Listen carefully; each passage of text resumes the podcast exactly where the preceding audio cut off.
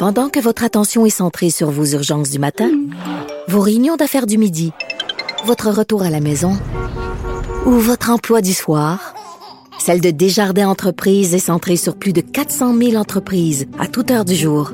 Grâce à notre connaissance des secteurs d'activité et à notre accompagnement spécialisé, nous aidons les entrepreneurs à relever chaque défi pour qu'ils puissent rester centrés sur ce qui compte, le développement de leur entreprise.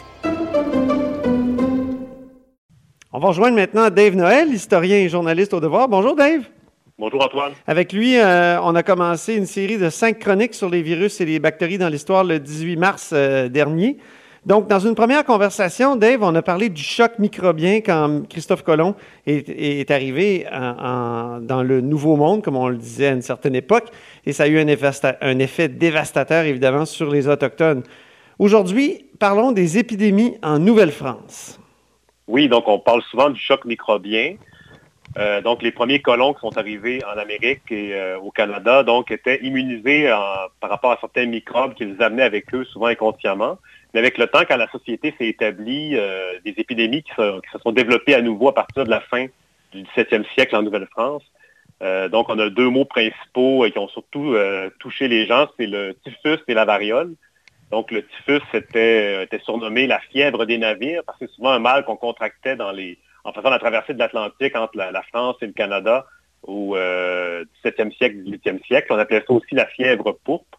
Et la variole, euh, c'était un, peu plus grave. Donc, c'était euh, une maladie qu'on surnommait parfois la picote ou la petite vérole. Donc, il y avait plusieurs appellations euh, qui circulaient populaires ou plus scientifiques. OK. C'est des épidémies qui sont fréquentes?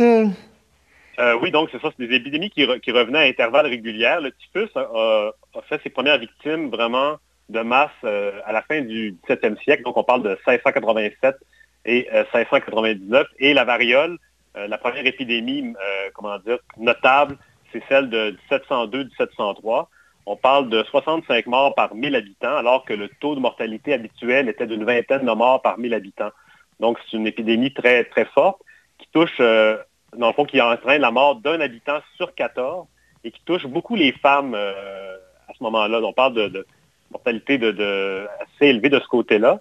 Et cette épidémie-là de variole va revenir 30 ans plus tard et cette fois, elle va toucher euh, surtout les jeunes. Donc, les gens qui, avaient, qui pas nés en 1703 euh, vont être les principales victimes de ce retour de la variole. Est-ce qu'il y avait des mesures de, confinement à l'époque? Est-ce qu'il y avait des mesures de santé publique comme telles? Ben, on, est avant la station de quarantaine de Gros-Fil qui va être euh, créée au, 19e siècle. Il n'y avait pas de mesures euh, de confinement en tant que tel. Les, malades étaient amenés à l'hôpital, pour ce qui est de Québec, l'Hôtel Dieu et l'hôpital général. Donc, ils étaient amenés là, mais euh, ce qui aidait un peu dans les circonstances, c'était la dispersion de l'habitat. Donc, en Nouvelle-France, les gens étaient euh, était établi sur des fermes le long ah du Saint-Laurent. Donc, il y avait une concentration moins forte qu'en Europe. Il y avait un éloignement social euh, déjà organisé. Oui, mais malgré tout, il y avait quand même, euh, c'était quand même un terreau fertile aux épidémies. Et, dis-moi, en quoi ça consiste la variole? On l'a comme oublié, je pense qu'on l'a plus dans notre société. oui, ça a été éradiqué dans les années 80, 1980, donc sur le tard, mais à ce moment-là, c'était assez contrôlé déjà. Euh, donc, la variole, on parlait d'une période d'incubation de 12 à 14 jours. Euh, ah, ça me fait penser à quelque chose. Oui, quelque chose, oui. 14 euh, jours, moi, je suis rendu à mon 11e. Ben, moi aussi, on est, au même point, on, avance tranquillement. ça se manifestait par un manque d'appétit, de la nausée, des maux de tête, une transpiration abondante et de la fièvre. Donc, et contrairement au coronavirus, il y avait une manifestation physique qui, par des pustules, donc qui se développait sur le corps. Et euh, le, malade était considéré guéri quand les pustules avaient séché et étaient tombées. et euh, donc, euh, ça laissait des cicatrices. Et une des victimes de la variole qui a survécu, donc c'est le président George Washington. Dans sa jeunesse, il était allé à la Barbade, il avait contracté la variole et il est resté toute sa vie avec des, marques de ces pustules qui étaient tombées. Donc, à l'époque, ça laissait des, traces à long terme. Ah, ben c'est un peu comme la, ce qu'on appelait quand j'étais jeune la picote. La varicelle? Oui, ben d'ailleurs, c'est un des, des, surnoms de, la variole à l'époque. On appelait surtout ça la picote. Il y, avait, il y a eu par la suite des cimetières de picotés. C'était des, des, gens, des concentrations de décès liés à la variole, donc à la picote qu'on appelait à l'époque.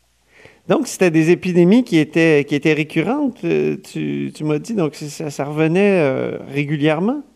Oui, c'est ça, ça, de plus en plus, le cycle s'abaissait. Et euh, il y a eu aussi une recrudescence à la toute fin du régime français pendant la guerre de la conquête. Il y a eu un mélange de, de typhus et de variole. Ça, ça, ça, ça va mériter, je crois, une, une autre chronique. Parfait. Mais la plus importante, c'est celle de 1703. Tu, oui, tu m'as dit pourquoi? La... En termes de mort? Ou... En termes de, ouais, en termes de mort, euh, en proportion.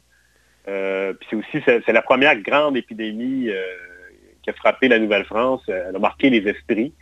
Euh, mais évidemment, il y en a eu d'autres par la suite. Et euh, pour les autres siècles, on va parler d'autres maladies. Très bien, Dave. Merci beaucoup pour cette deuxième chronique sur les microbes qui font l'histoire. Merci Antoine. Salut. Dave Noël est journaliste au, et historien au devoir. Et avec lui, on a commencé une série de cinq chroniques sur les virus et bactéries. On va continuer dans les prochains jours.